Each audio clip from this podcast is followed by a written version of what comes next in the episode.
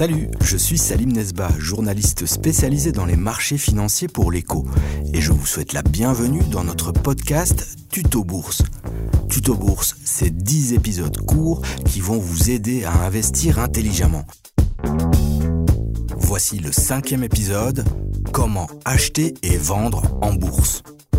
Comment imaginez-vous l'achat et la vente d'actions en bourse?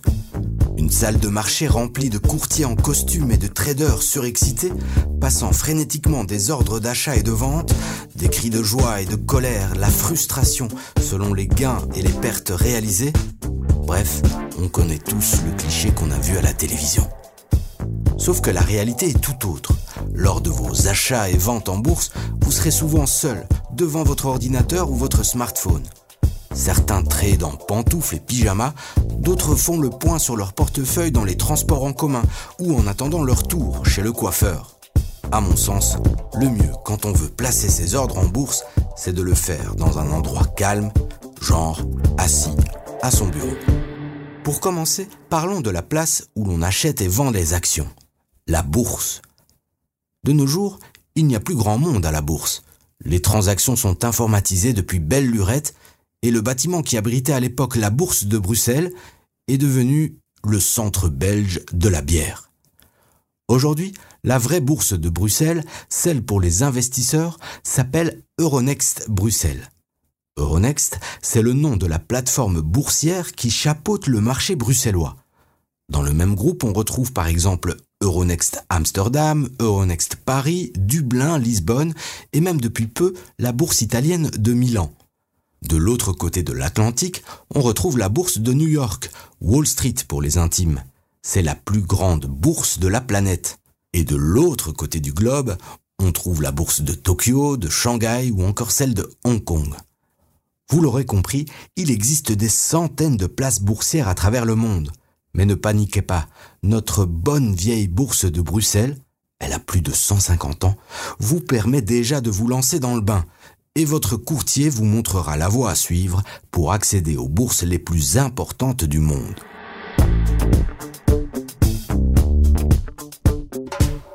Autre chose très importante, la bourse a des heures d'ouverture et des heures de fermeture. À Bruxelles, comme sur pratiquement l'ensemble des places européennes, Londres y compris, les marchés sont ouverts de 9h à 17h30 heure belge. À Wall Street, les marchés sont ouverts de 9h30 à 17h, heure locale, ce qui fait 15h30, 22h chez nous. Quand la bourse ouvre à Shanghai, il est 1h30 du matin à Bruxelles. Sur ce marché, on y fait une pause d'une heure à la mi-séance. Et la séance en Chine se termine quand le market life de l'écho commence à 7 h du matin. Il faut un peu de temps pour s'habituer, surtout pour les personnes qui veulent investir sur les marchés étrangers. Il faut donc tenir compte du décalage horaire avec l'Europe. Si vous savez quel produit d'investissement vous souhaitez acheter, vous devez pouvoir le trouver facilement. Pour cela, deux possibilités, le ticker et le code ISIN. Le ticker est une abréviation unique qui désigne une action c'est le symbole boursier de la valeur. ABI, par exemple, c'est le ticker de l'action AB InBev. Un simple F désigne l'action Ford. Ensuite, il y a aussi le code ISIN. C'est en quelque sorte le numéro de registre national d'un produit financier. Il s'agit d'un code unique de 12 chiffres et lettres qui identifie chaque valeur mobilière négociable dans le monde. Le code ISIN contient un indicateur du pays dans lequel votre titre a été émis.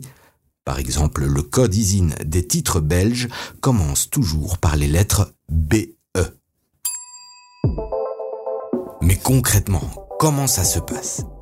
Alors, vous savez ce que vous voulez acheter et vous l'avez trouvé chez votre courtier. Il est temps à présent de passer commande. Mais attention, c'est un petit peu plus compliqué que de commander une nouvelle paire de baskets en ligne. Pour acheter une action, il faut d'abord qu'une personne veuille bien la vendre. Logique. C'est ce qu'on peut appeler la négociabilité d'un produit financier.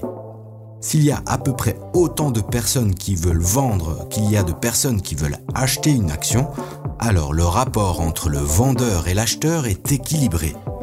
Plus ce ratio est équilibré, plus l'action choisie sera commercialisable. Dans le cas des grandes entreprises cotées en bourse, vous n'avez pas à vous en soucier, mais avec les plus petites sociétés cotées, vous devez parfois attendre un certain temps avant que votre ordre ne soit exécuté. Le temps donc de trouver un vendeur qui cède son action au prix qui vous intéresse. Pour acheter ou vendre une action, vous devez passer un ordre.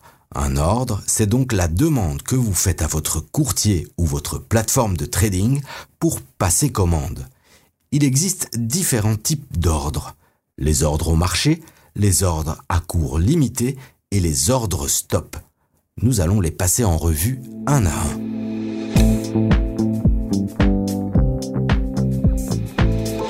Les ordres au marché. On utilise un ordre au marché lorsqu'on veut que la commande soit exécutée immédiatement, au prix actuel. Ce type d'ordre a la priorité sur les autres. Cela peut s'avérer être utile, mais attention, si le prix est en chute libre ou s'il augmente rapidement, le prix final de votre ordre peut être très différent de celui que vous aviez en tête. Exemple, vous recevez une notification de notre journal vous indiquant que la société dans laquelle vous investissez vient de perdre un important contrat aux États-Unis. Le prix de l'action chute et vous souhaitez vendre votre action immédiatement. Sur votre écran, vous voyez qu'elle tombe à 10 euros vous placez un ordre au marché et entre-temps l'action a encore baissé à 8 euros. Votre ordre sera exécuté à ce dernier prix, soit le prix au marché. Pour éviter ce type de déconvenu, il existe aussi des ordres à cours limité. Avec un ordre à cours limité, vous avez plus de contrôle sur le prix de la transaction. Vous pouvez déterminer un prix d'achat maximum ou un prix de vente minimum. Il n'y aura donc jamais de surprise. Le seul inconvénient, c'est que les autres acteurs du marché n'ont peut-être pas en tête le même montant que vous lorsque vous déterminez le prix auquel vous voulez acheter ou vendre. Du coup, si vous fixez un prix d'achat ou de vente irréaliste, il y a de fortes chances que votre ordre ne soit jamais exécuté. Un ordre stop peut être considéré comme une ceinture de sécurité, voire un parachute salvateur dans certains cas. On espère bien sûr n'en avoir jamais besoin, mais en cas d'accident, on est heureux de savoir qu'il existe. Il existe deux types d'ordres stop. Un ordre stop loss et un ordre stop limit. Avec un ordre stop loss, vous envoyez un ordre de marché à la bourse lorsque le prix de votre produit financier dégringole sous un certain montant que vous avez défini au préalable. Mais attention, cela reste un ordre au marché, donc vous ne connaissez pas à l'avance le montant de la transaction, parce que l'ordre s'enclenche quand l'action a atteint le prix indiqué. Mais la vente peut se faire à un prix encore plus bas. Un ordre stop limite va un peu plus loin. Vous saisissez à la fois un déclencheur et un prix limite. Par exemple, vous avez acheté une action à 50 euros et son cours a grimpé à 55 euros. Vous voulez maintenant sécuriser vos bénéfices. Vous pouvez entrer un prix de déclenchement de 58 euros et un prix limite de 55 euros. De cette façon, si l'action dépasse les 58 euros, l'ordre de vente sera passé mais elle ne sera pas vendue pour moins de 55 euros. C'est un peu complexe, mais les ordres stop sont très utiles pour vous protéger des catastrophes. Ah oui, une chose importante aussi. Une fois votre action vendue, il n'y a pas de retour en arrière possible.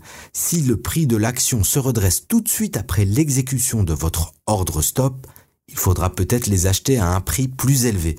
C'est à vous de décider ce que vos nerfs peuvent supporter. Nous sommes à présent arrivés au milieu de ce tuto bourse de l'écho. Vous en savez beaucoup plus qu'au début, et vous connaissez à présent les différents types d'ordres que vous pouvez passer au marché.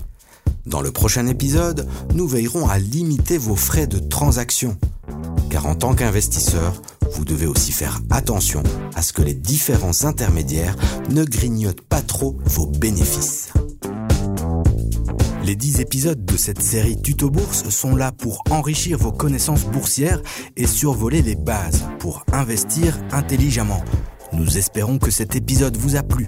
N'hésitez pas à écouter les autres tutos bourse réalisés par l'écho.